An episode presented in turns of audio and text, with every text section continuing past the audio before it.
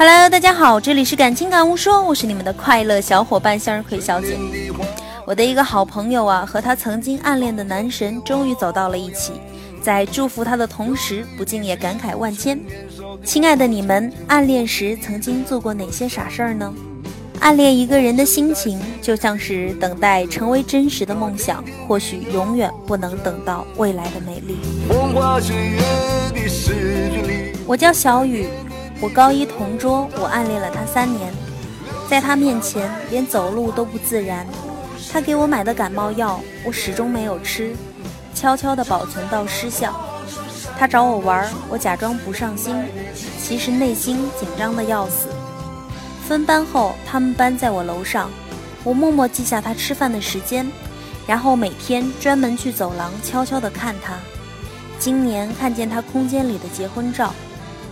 我甚至一秒也没有拥有过你，却好像失去了你一万次。我叫慕寒，其实我觉得我做的最傻的还是跑八百米的那一次，不想在他面前丢脸，不想为了不及格，我真的跑吐了，这才是最心酸的。八百米第一次及格，一个人待在厕所里吐，觉得人都要死了。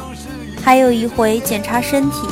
我偷偷的把他用来检查的头发抓了一把回家，还有拿了他一支荧光棒，躺在我书桌的抽屉里都好几年了。我家很近，走路就能回去，偏偏跑去跟他坐公交车，坐两个站而已。还有到现在我都不敢要人家电话，我真没有出息。我叫张晴，我喜欢的男生。是很多女孩子心目中的偶像，他无意间说过喜欢的歌，我就会去听；他无意间提过喜欢的书，我就会去看。只恨当时年少无知啊！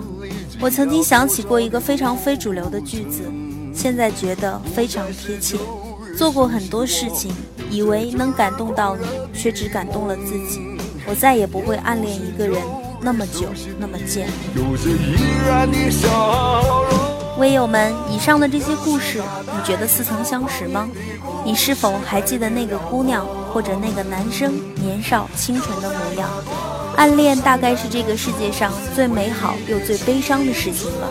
青春期的暗恋是不掺杂任何东西的，看到对方就会脸红心跳，却还要暗自假装，默默关注着对方的一切。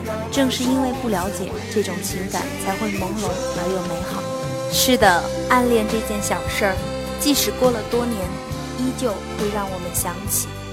好，感谢各位的收听，祝你们有一个美妙而温馨的夜晚。